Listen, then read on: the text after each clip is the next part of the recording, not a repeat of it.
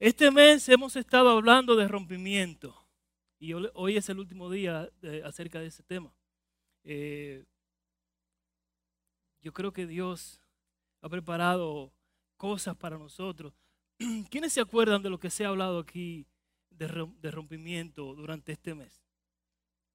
Yo sé que nuestra hermana Vicky trajo un poderoso mensaje el otro día eh, que hablaba de, la, orfandad. Y, nuestra hermana Lorenia también habló eh, un poco sobre eso, de, cómo ser hijos, del espíritu de la orfandad que, mora eh, muchas veces, muchas veces no, en nosotros. Nuestro hermano Saulo, que también predicó, nuestra hermana Mayelin, trajo también un, tema precioso que hablaba de, rompiendo con uno mismo, ¿verdad? Eh, la pastora que dio pinceladas por todos lados, pero todo habló, habló acerca del perdón, acerca de, de muchas cosas. Nuestra hermana Lorena, nuestra hermana Diana, que hablaba de fortalezas también. ¿Cuántos se acuerdan? Amén. Son temas súper importantes en la iglesia que no se no sé eh, si ustedes se han puesto a analizarlo, si ustedes le están eh, dando la importancia que en realidad se merecen esos temas en la vida de cada uno de nosotros. No sé cuántos de ustedes saben que Dios quiere hacer algo con nosotros. Que Dios quiere llevarnos a un lugar. O vamos a poner, Dios quiere entregarnos la tierra prometida. No sé cuántos de ustedes cuando leen la Biblia, eh, empiezan a hacer comparaciones. Muchas veces yo, yo leo y veo la historia del pueblo de Israel eh, que estuvo esclavo en Egipto y el pueblo de Israel es liberado y está en el desierto y, Dios le promete algo, pero el pueblo de Israel murmuraba, ¡pum! y caía. Y volvía a Dios y hacía milagros increíbles y el pueblo la algarabía otra vez y después caían otra vez. ¿Cuántos, ¿Cuántos de ustedes se han enojado con el pueblo de Israel? Diciendo, pero Dios mío, pero y ellos no veían, hermana, a diario. Dios mío, pero eh, cuando querían carne, Dios le dio carne. Vieron agua salir de una piedra. El mar se partió en dos para que ellos cruzaran las plagas en Egipto. O sea, uno, uno, uno decía, eh, bueno, yo leyendo la Biblia, yo decía, wow, pero qué pueblo más cabe son. Dios mío, pero ¿y, qué era lo que pasaba con este pueblo? ¿Mm? Que, que, tú venías y hacías algo, increíble y ellos al otro día, pum, murmuraban eh, eh, en contra de Moisés o de Aarón o de los líderes. O venían y, traían un, un, mensaje al pueblo que, los, los debilitaba. Y, yo decía, Dios mío. Pero también el Espíritu Santo nos habla, principalmente a mí. Y me decía, ¿qué tan diferente eres tú del pueblo de Israel? ¿Qué tan diferente crees tú que eres de ese pueblo? ¿Acaso tú no caes? ¿Acaso no haces, no nada malo? sin embargo, Dios tiene misericordias nuevas con nosotros todos los días, principalmente conmigo. Y Dios derrama gracia sobre, sobre cada uno de nosotros. Pero uno no ve eso. ¿Verdad que no? Y entonces eh, Dios empieza a, a decirle a uno, pero no hay mucha diferencia. Es que tú no hablas el idioma, quizás. Pero, pero hacemos lo mismo. Date cuenta que de las personas que salieron del pueblo de Egipto hacia una tierra que Dios prometió, que fluía leche y miel, llegaron dos personas. Llegaron estas dos personas, Josué y Caleb. Y te preguntas, ¿pero por qué? Un pueblo que salió eh, eh, gozando y traían, e hicieron y, y deshacieron. O sea, el pueblo iba marchando y lo que Dios le decía, ellos lo hacían. ¿Por qué no pudieron entrar? Y Dios me decía, wow, lo que trajo Lorenia, el espíritu de orfandad que te hace ser esclavo. Ellos eran esclavos y no podían ver la libertad que Dios le había entregado ya. Y no solamente se sentían esclavos, querían ser esclavos. Porque estaban acostumbrados a esa esclavitud. Muchas veces a nosotros nos pasa lo mismo. Estamos libres porque la, la libertad que Dios nos entregó es increíble.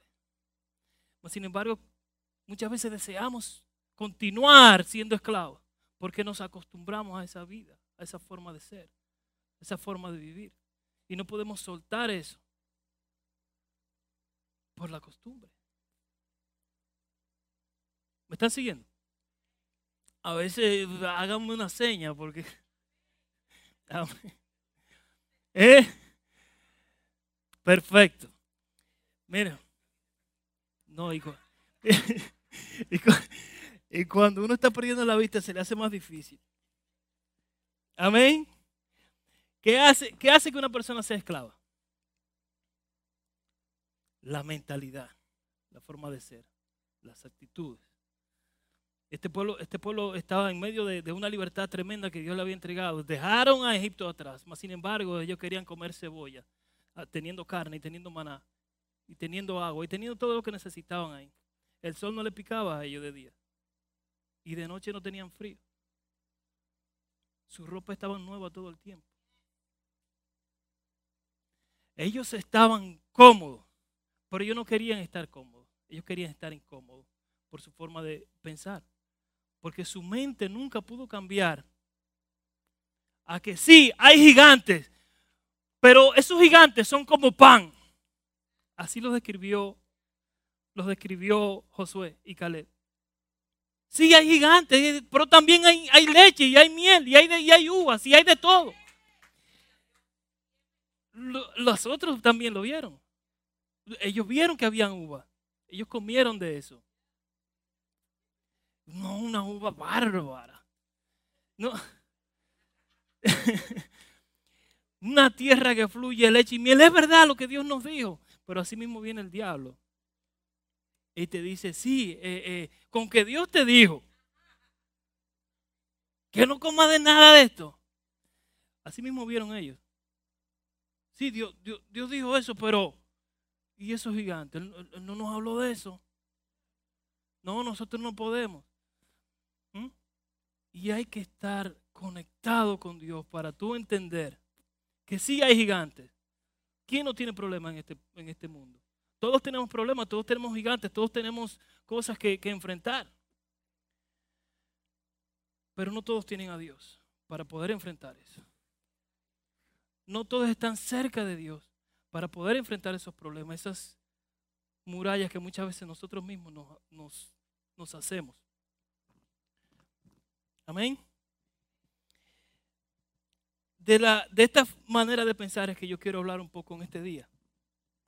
Porque hay personas que en este día no están en, el desierto eh, por allá por Israel, pero estamos en uno aquí espiritual. ¿Verdad? Y muchas veces nos comportamos como... Mm, hay, hay, formas de pensar que muchas veces que creemos que no le hacemos daño a nadie que creemos que todo el tiempo estamos bien. Que creemos que, nosotros somos más grandes que el otro o más importante que el otro. Muchas veces eh, pensamos como que eh, nosotros somos los, o sea, que el otro tiene que venir donde mí. Sí, que nos creemos eh, lo, más importante, nos creemos que somos los tutumpotes. ¿Mm? Tutumpotes son las personas que tienen dinero, que son de alta clase.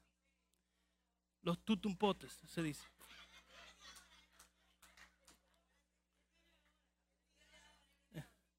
Amén.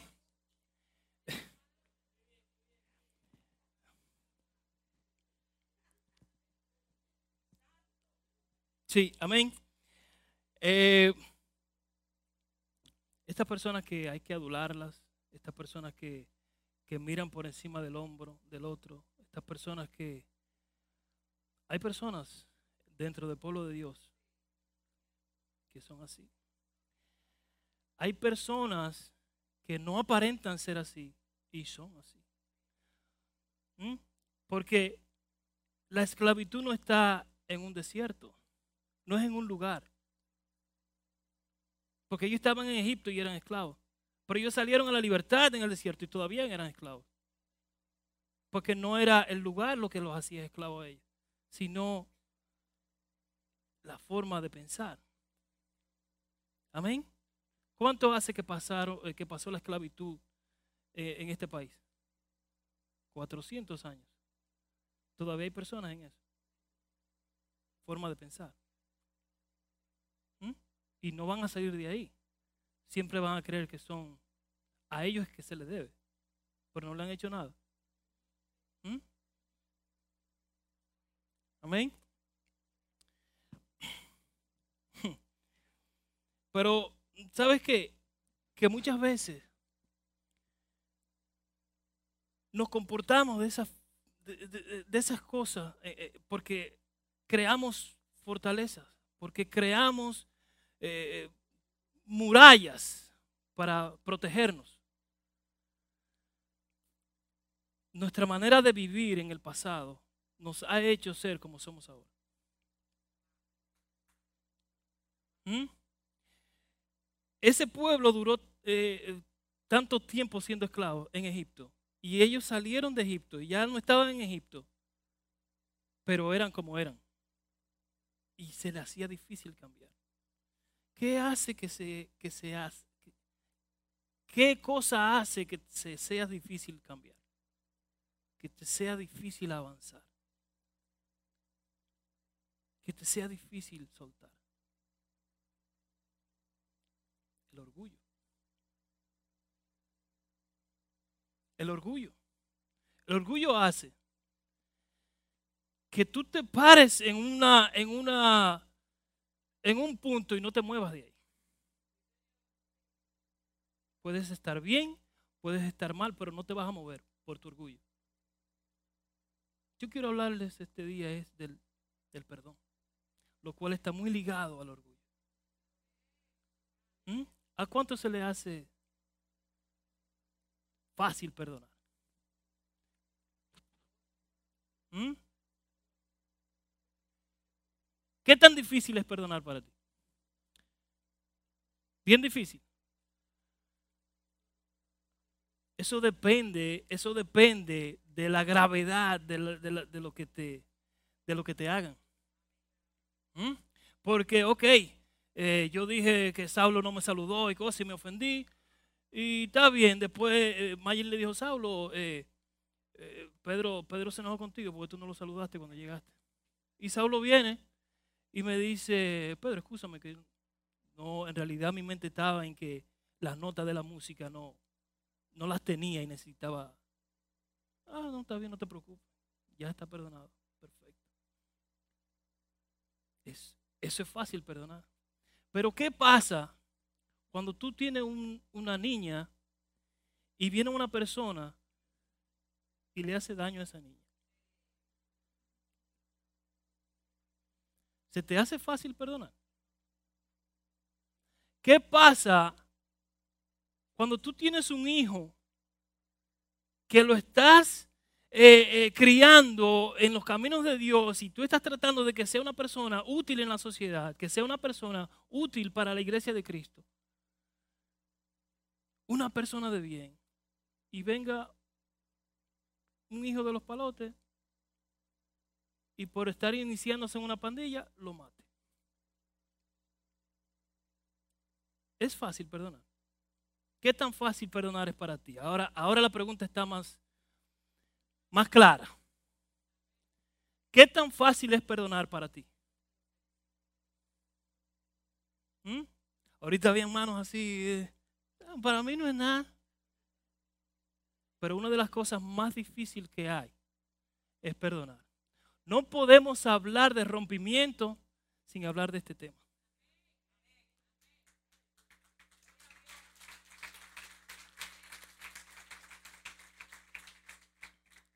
El rompimiento,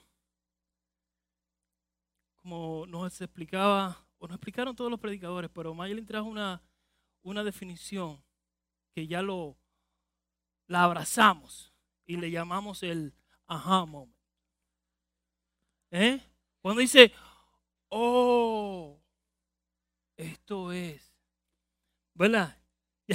Este, este rompimiento, uno como que se, se, se acuerda más cuando son definiciones así, como más, más simples. Por eso a veces yo le traigo los ejemplos de los toilets. Hay personas que todavía me hablan del toilet. Que parece jocoso, pero son ejemplos simples que te ayudan a recordar. Amén.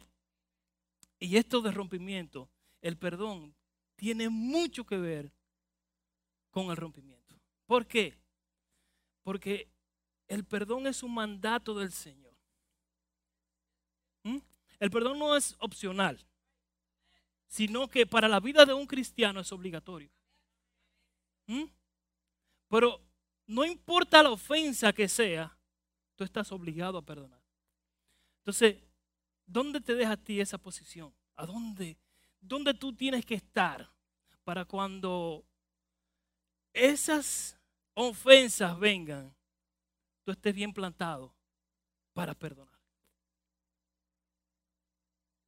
No es opción. Tienes que perdonar obligatoriamente. Y tienes que perdonar porque nuestro Dios es un Dios bueno. Te voy a explicar. Dios es tan bueno que todas estas cosas Dios las hace para nosotros mismos. Porque cuando tú no perdonas, ¿qué pasa? El tú no perdonar hace que tú seas una persona amarga.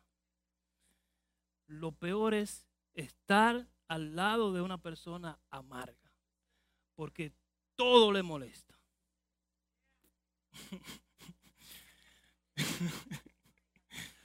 todo le molesta, todo está mal, todo es negativo. O sea, o sea que no hay nada que lo pueda complacer.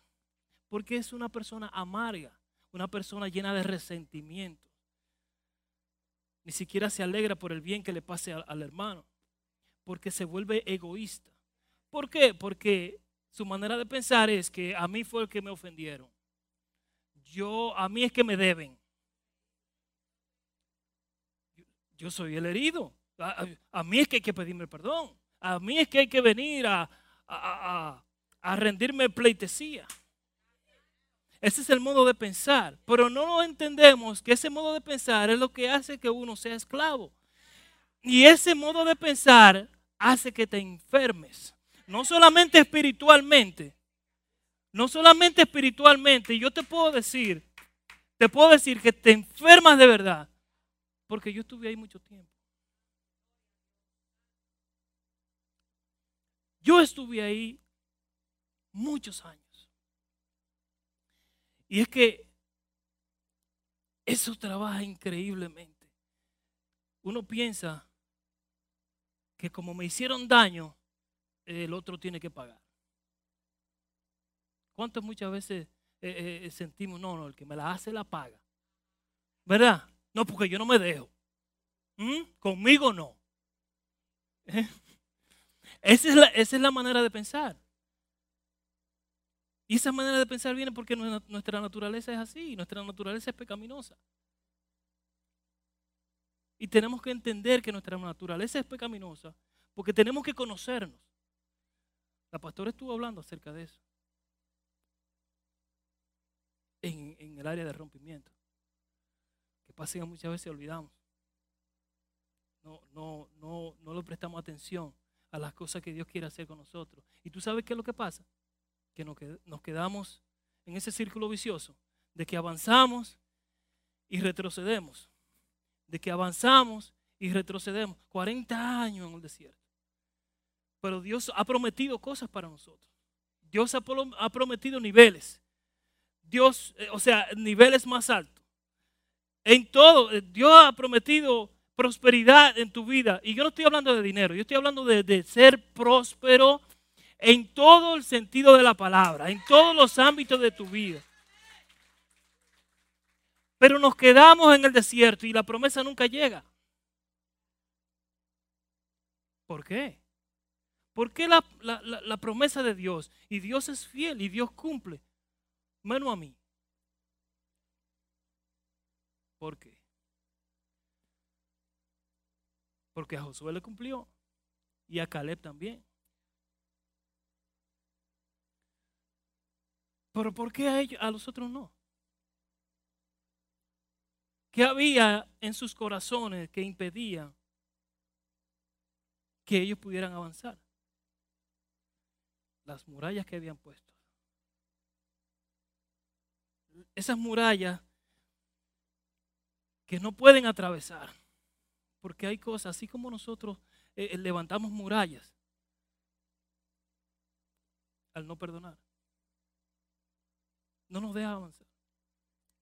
Cuando yo llegué aquí, cuando yo llegué aquí a esta casa, yo vine a sí mismo. Y las murallas eran de aquí al cielo y no había escalera para, para subir. Había que atravesarlas, porque eso es lo que pasa. Había que atravesarlas y para atravesarlas tú no podías hacerlo solo. Tú no puedes hacerlo solo. Yo te voy a contar esta historia que quizá todos se la saben. La mujer adúltera. Podemos leer ese... Voy a buscar la Biblia.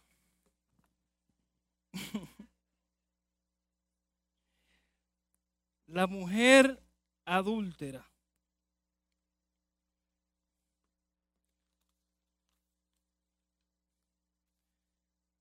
Está en Juan 8, del 1 al 11. Vayan conmigo, por favor, no me dejen solo. ¿Mm?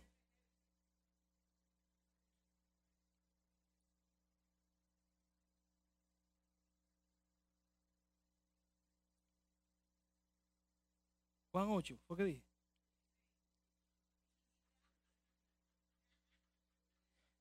Estoy perdido.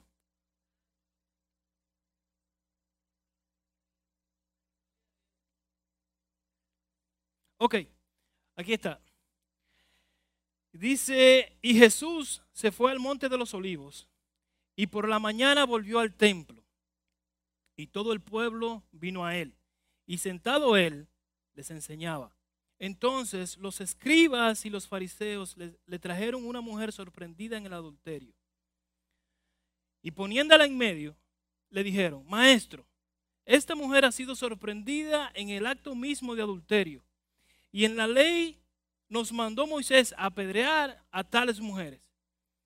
Tú pues, ¿qué dices? Mas esto decían tentándole para poder acusarle.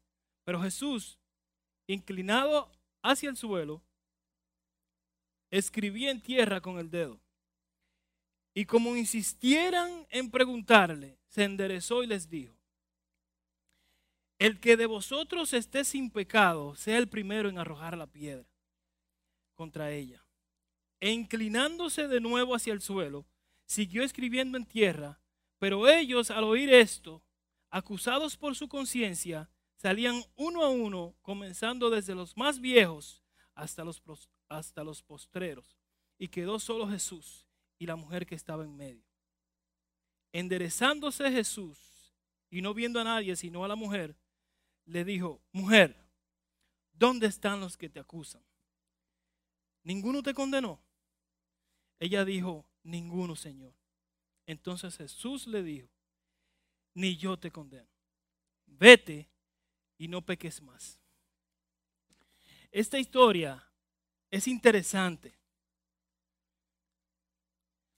Esta historia es bien interesante porque dice que a Jesús le traen esta, esta, mujer que la sorprendieron en el acto de, adulterio y la ponen en el medio. Mira, Jesús estaba enseñando después de venir del monte de los olivos y está ahí, está enseñando, venga acá. ¿No te sorprende que, que todos ya tenían una piedra en la mano? Muchas veces no te sientes así tú, que la gente tiene una piedra en la mano para ti.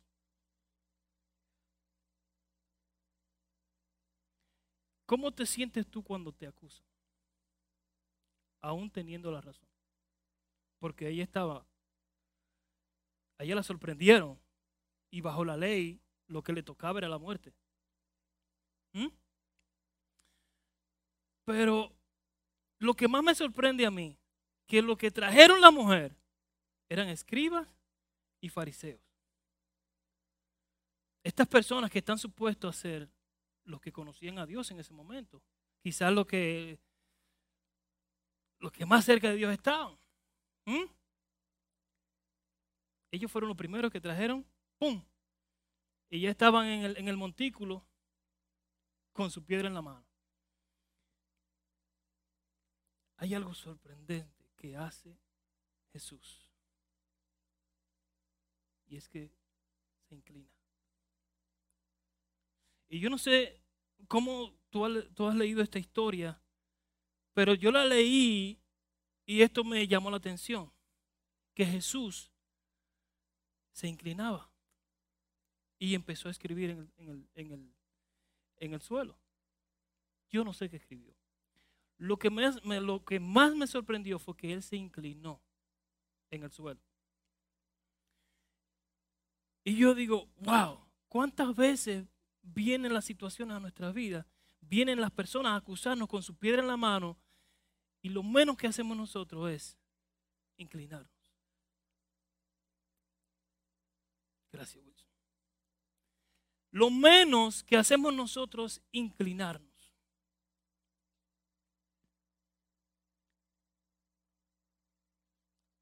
¿Qué tanto nos enseñó Jesús? Mucho. Lo que pasa es que es como que no estamos interesados en estudiar la vida de Jesús. Y por eso nuestra vida no cambia y estamos en el desierto 40 años y posiblemente no recibamos la promesa que realmente es importante. No el maná, no los codornices, no el agua que salió de la peña. Porque como estamos en el camino, vamos a encontrar muchas cosas. Y Dios en su misericordia nos bendice. Pero ¿cuántos vamos a recibir la promesa que Él tiene para nosotros? Yo me estaba haciendo esa pregunta. Yo digo, wow, Señor, yo he estado rodando en este desierto. Yo he estado circulando y no llego al sitio. No llego donde, donde debo ir. Y el perdón fue esencial para que yo pudiera avanzar y acercarme más a la promesa que Dios tenía para nosotros, a esa tierra prometida que Dios que Dios ha preparado para nosotros. Jesús dijo, yo me voy a preparar lugar para ustedes. Pero no es solamente en el cielo, Dios tiene cosas para nosotros aquí en la tierra.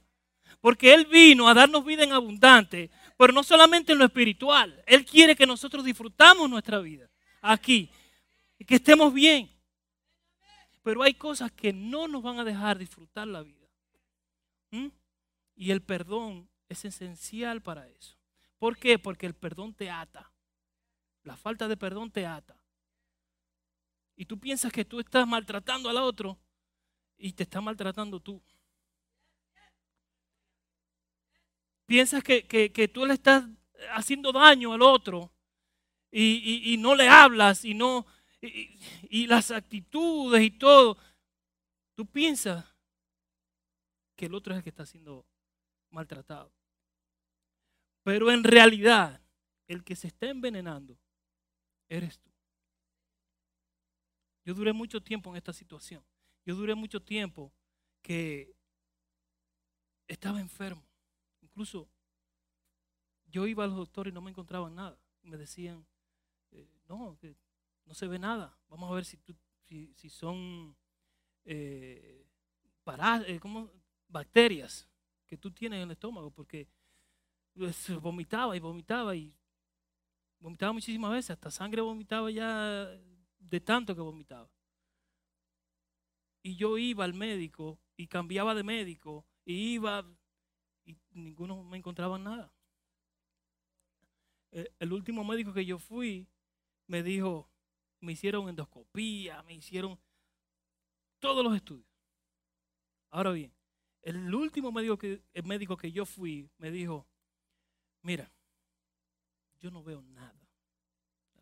La buena noticia es que no es cáncer. Tú no tienes cáncer. Tú estás bien, pero yo no puedo ver nada que tú tienes ahí. Y eso fue antes de que yo pudiera atravesar la muralla que yo había eh, establecido. ¿Mm? Mucho antes. Las personas que me conocen a mí de ese tiempo saben que nunca más he sufrido yo del estómago. Y soy una persona que no me enfermo.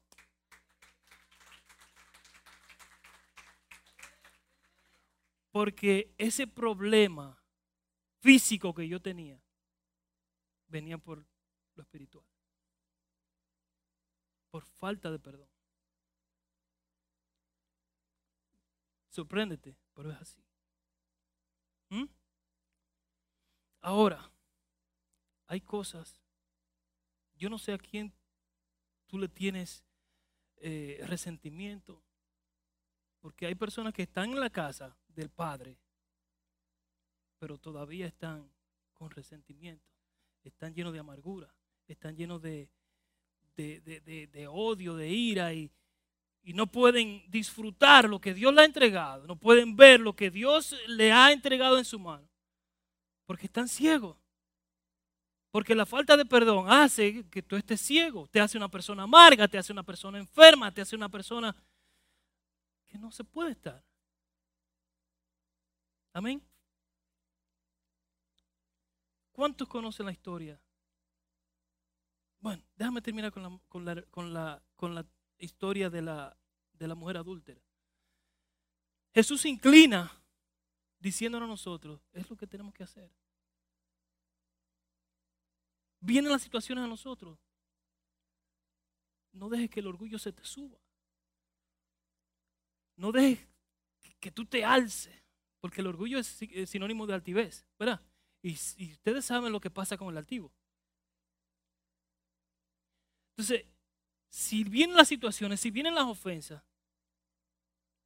respira profundo, inclínate,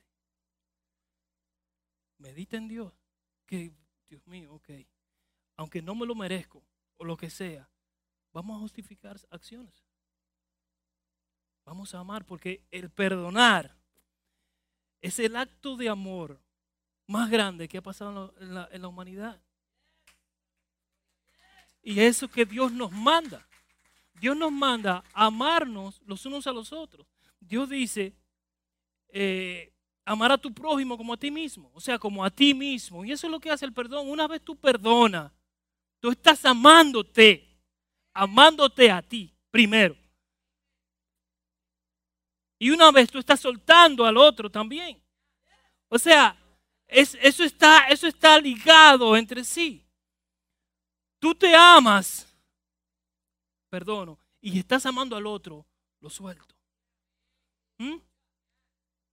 Si podemos, si podemos perdonar, yo te prometo que las promesas que Dios tiene para ti, tú las vas las a ver. ¿Mm? Amén. Pero ¿qué pasa cuando no podemos hacerlo?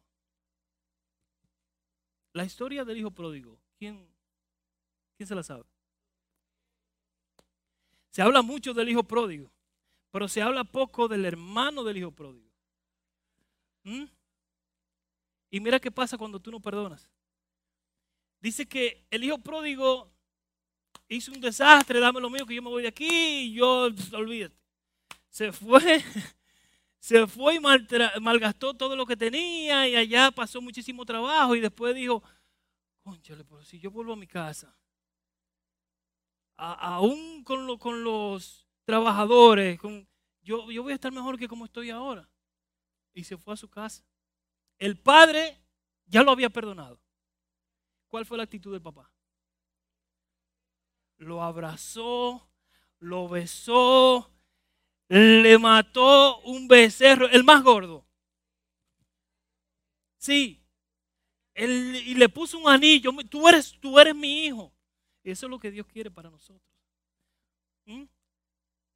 Dios te pone un anillo para que tú, con la autoridad que Dios te da, tú digas, esa ofensa no me va a tocar a mí. Yo te perdono. Y si yo te he ofendido a ti, perdóname. Amén. Pero ¿qué pasa con el, con el hermano? Ellos están en fiesta, el hijo, el, hijo pródigo está eh, eh, eh, dentro de la casa y están ya, tú sabes, el hermano venía del campo y cuando llegó él esta algarabía y dice, pero ¿qué es lo que está pasando aquí? No ha querido entrar porque no quiere interrumpir. Pero le pregunta a uno de los, de los criados, ¿qué, es lo que está pasando? Dime, no, me dijeron nada. Y el criado le explicó, oh no, tu hermano regresó y, tu papá le, le, hizo fiesta y le mató el becerro más gordo y, está y ahí la cara, ya tú sabes. Machete. Sí, porque, eh, y eso, eh, no nos alegramos cuando, cuando un hermano, Dios se está bendiciendo. Cuando Dios está bendiciendo a un hermano, cuando no podemos perdonar, eso pasa. No nos alegramos. Al contrario, empezamos a dar complaint. Nos empezamos a quejar. ¿Por qué? Porque creemos que la bendición del otro es a mí que me toca. Porque nos volvemos egoístas, narcisistas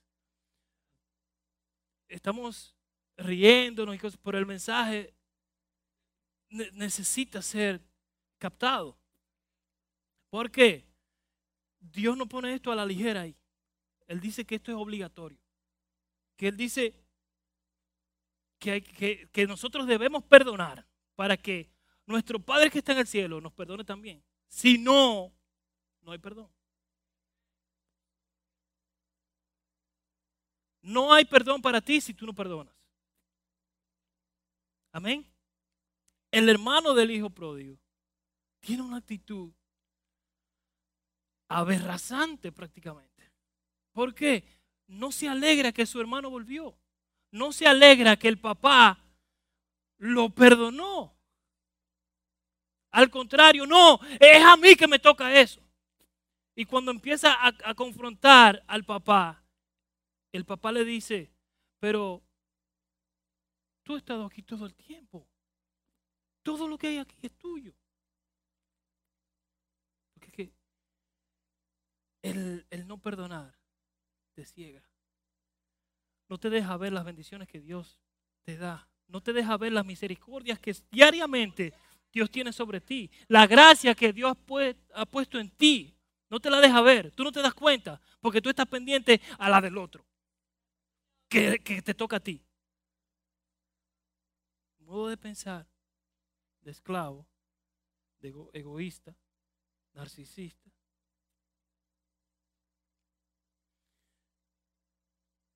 Hay, hay diferentes historias que tú puedes encontrar en la Biblia que te van a hablar de sobre eso. Hay una historia que yo estaba leyendo que me sorprendió.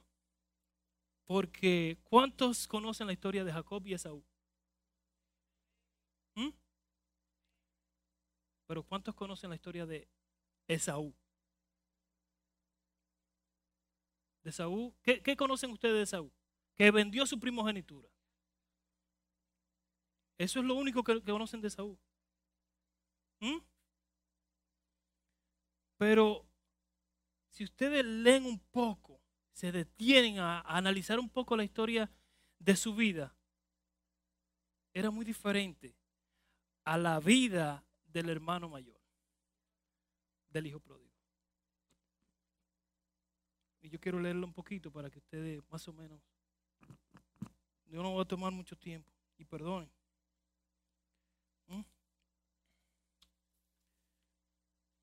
En Génesis 33.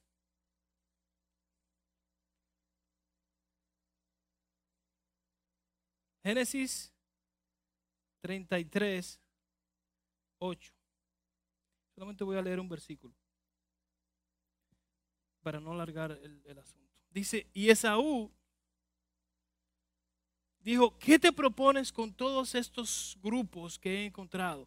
Eso fue cuando Jacob iba a encontrarse con Esaú. Jacob mandó varios grupos primero, porque estaba nervioso. Él pensaba que lo iban a matar. Él sabe lo que, él sabe lo que hizo.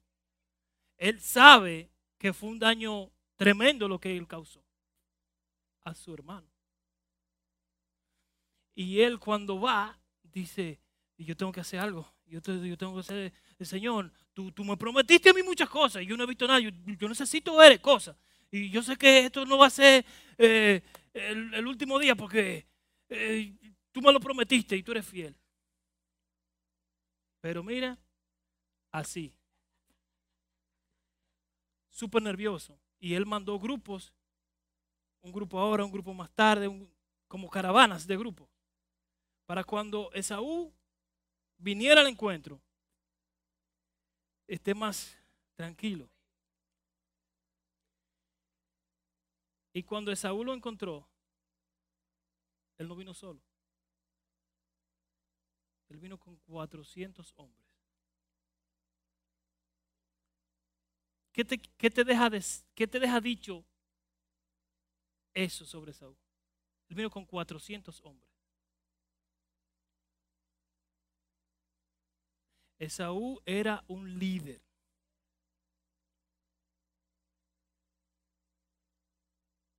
Esaú era un líder que él dijo, vamos para allá y fueron con él. 400 hombres. Cuando llegó al encuentro, mira lo que él hizo.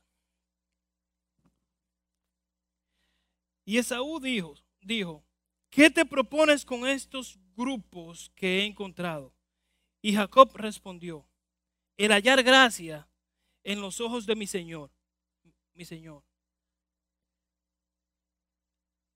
Y dijo Esaú, suficiente tengo yo, hermano mío, lo que es tuyo, quédatelo. Podemos ver una actitud diferente aquí. Ahora yo lo voy a leer más con una mejor actitud para que tú lo puedas entender. Dice, eh, y Jacob respondió, el hallar gracia en los ojos de mi Señor. Él está hablando a, a Esaú, el, el hallar gracia ante ti.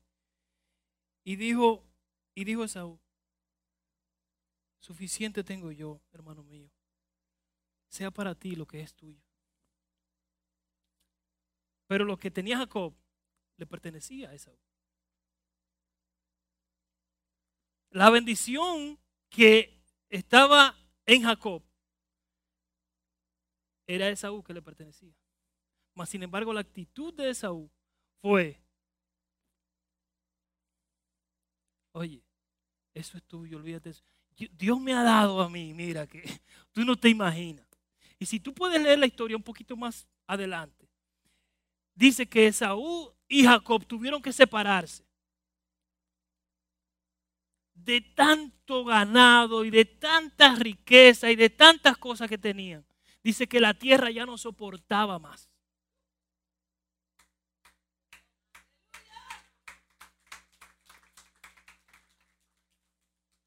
Esaú recibió a Jacob, así como el padre recibió al hijo pródigo. Lo abrazó, se le tiró al cuello, lo besó y le dijo, hermano mío. Porque ya Esaú había perdonado. Sí, pasó mucho tiempo, me robaste todo, y quizás me destrozaste, y quizás duró un tiempo donde no me podía levantar, pero ¿qué? Yo, yo, yo te perdoné. Yo te perdoné. Y mira donde Dios me tiene. Yo, sí, yo perdí todo eso. Pero mira lo que Dios me ha dado. Y estoy conforme con lo que Dios me ha dado. Yo tengo suficiente, más que suficiente. Dios ha sido bueno conmigo. El hermano del, del, hijo pródigo no pudo ver nada de eso. Todo era de él. Pero él no podía, no, no veía que, que era de él. Y estas son las actitudes que nosotros debemos, como iglesia, abrazar. ¿Qué tan difícil es perdonar para ti? Me dejan hacer, yo sé que me pasé un poco, pero me dejan hacerlo un cuentecito pequeño. ¿Mm?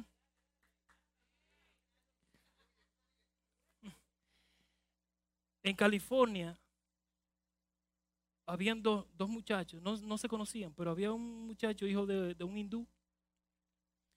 Y ese muchacho, excelente en la escuela, bien educado, bien pero había otro hijo de, de aquí, de, padres de California, estaba iniciándose en una pandilla y mató al, hijo del hindú, el único hijo que tenía. Tenía 16 años y el, y el que se estaba iniciando tenía 14 años. Ese padre no sabía qué hacer. Y y él dijo, tengo dos opciones. Vivir amargado todo el resto de mi vida o perdonar. Perdonar a esta gente. Al muchacho lo metieron preso, lo juzgaron como, como un adulto. Y el muchacho se estaba criando con su abuelo, porque el papá también estaba preso. este, este hombre fue donde el abuelo del, muchacho. empezaron a hablar. Empezaron a hablar. Y él, y él dijo, o ambos dijeron, lo que nos sucedió a nosotros. Porque yo perdí mi hijo, pero tú también perdiste el tuyo. Porque está en la cárcel. O sea, nosotros dos somos víctimas. Ahora, ¿qué podemos hacer de esto, de esta situación? Vamos a trabajar juntos. Vamos a crear conciencia entre los muchachos para que no eh, eh, se, se liguen a las pandillas. Vamos a hacer algo para que estos niños puedan crecer y puedan ser gente de bien. Porque ya perdimos los de nosotros. Y ellos empezaron a juntar y el, padre del niño muerto dijo, yo tengo que perdonar a este señor porque a pesar de que él es una víctima también, él era que estaba criando a ese muchacho. ¿Qué tipo de crianza? Y lo perdonó. Y pasó el tiempo, pasó el tiempo y él decía, yo no puedo dormir. Porque yo perdoné al, al abuelo, pero yo tengo que perdonar al, al muchacho, al, al que mató a mi hijo. Y él fue a la cárcel y le dijo al niño que él lo perdonaba. Y fue a su casa. Y él decía, no, porque este, este, esto no es completo. Porque algo tiene que haber como señal de que sí yo perdoné. Como una retribución, como hizo saqueo. Pasó el tiempo y eso le estaba comiendo la mente y él dijo, no, ellos hicieron una fundación, el abuelo y él, para que los niños puedan pasar más tiempo en lugares sanos y haciendo cosas útiles, él fue a la cárcel y eh, trató de, que liberaran al muchacho, quitando todos los, los cargos y el muchacho le dijo, yo quiero que cuando tú salgas, trabajes conmigo en la fundación, ayudando niños. El muchacho nada más necesitó oír eso. Porque el muchacho estaba así, mira, altivo. No como Jesús que se inclinó, sino altivo. Esperando el tacazo porque él sabe que lo hizo mal. Así como estaba la mujer adúltera. Ella sabe que lo hizo mal. Lo está, la estaban era midiendo. Pero alguien se inclinó. Y los que acusaban a esa mujer fueron. Yo no sé si eso te dice que, que cuando, porque solamente quedó Jesús y ella. Cuando tú estás cerca de Jesús, no hay nadie que te pueda causar. Nadie puede levantar piedra contra ti.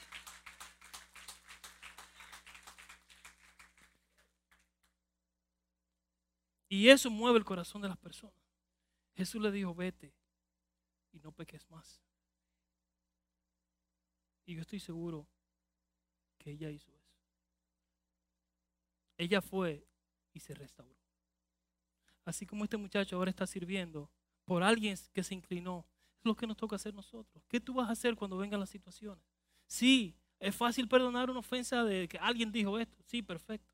Pero cuando vengan las ofensas de verdad, porque van a venir, vienen diario. Y las ofensas que más duelen son las de tu hermano. Son las de el que está cerca de ti. La persona que tú le, eh, eh, le tienes confianza. Es el momento de que nos inclinemos. Es el momento en que tú digas, Señor, yo lo perdono. Yo lo suelto. Porque esa es la definición de perdón. Soltar. Liberar. Te prometo que tú vas a avanzar y la persona que es liberada también va a avanzar. Amén. Tú que estás en, en Facebook, mirándonos eh, en vivo en, YouTube, ah, yo hago este llamado para ti si tú tienes algo en tu corazón que te impide, que te impide perdonar, acércate a Jesús. Acércate a Jesús, que fue lo que yo hice para yo poder avanzar en mi vida. Mi vida estaba amargada completamente. Enfermo, vivía incluso hasta con depresión. Hasta que yo pude perdonar. Y eso me ha abierto unas puertas increíbles en mi vida. La libertad que experimento yo en mi vida es muy difícil que tú la puedas experimentar si tienes algo en tu corazón en contra de alguien, de tu hermano, de quien sea. Suéltalo. Es el momento de que sueltes eso y tú seas libre. Ámate. Ama a tu prójimo. Dios te bendiga. Dios te guarde.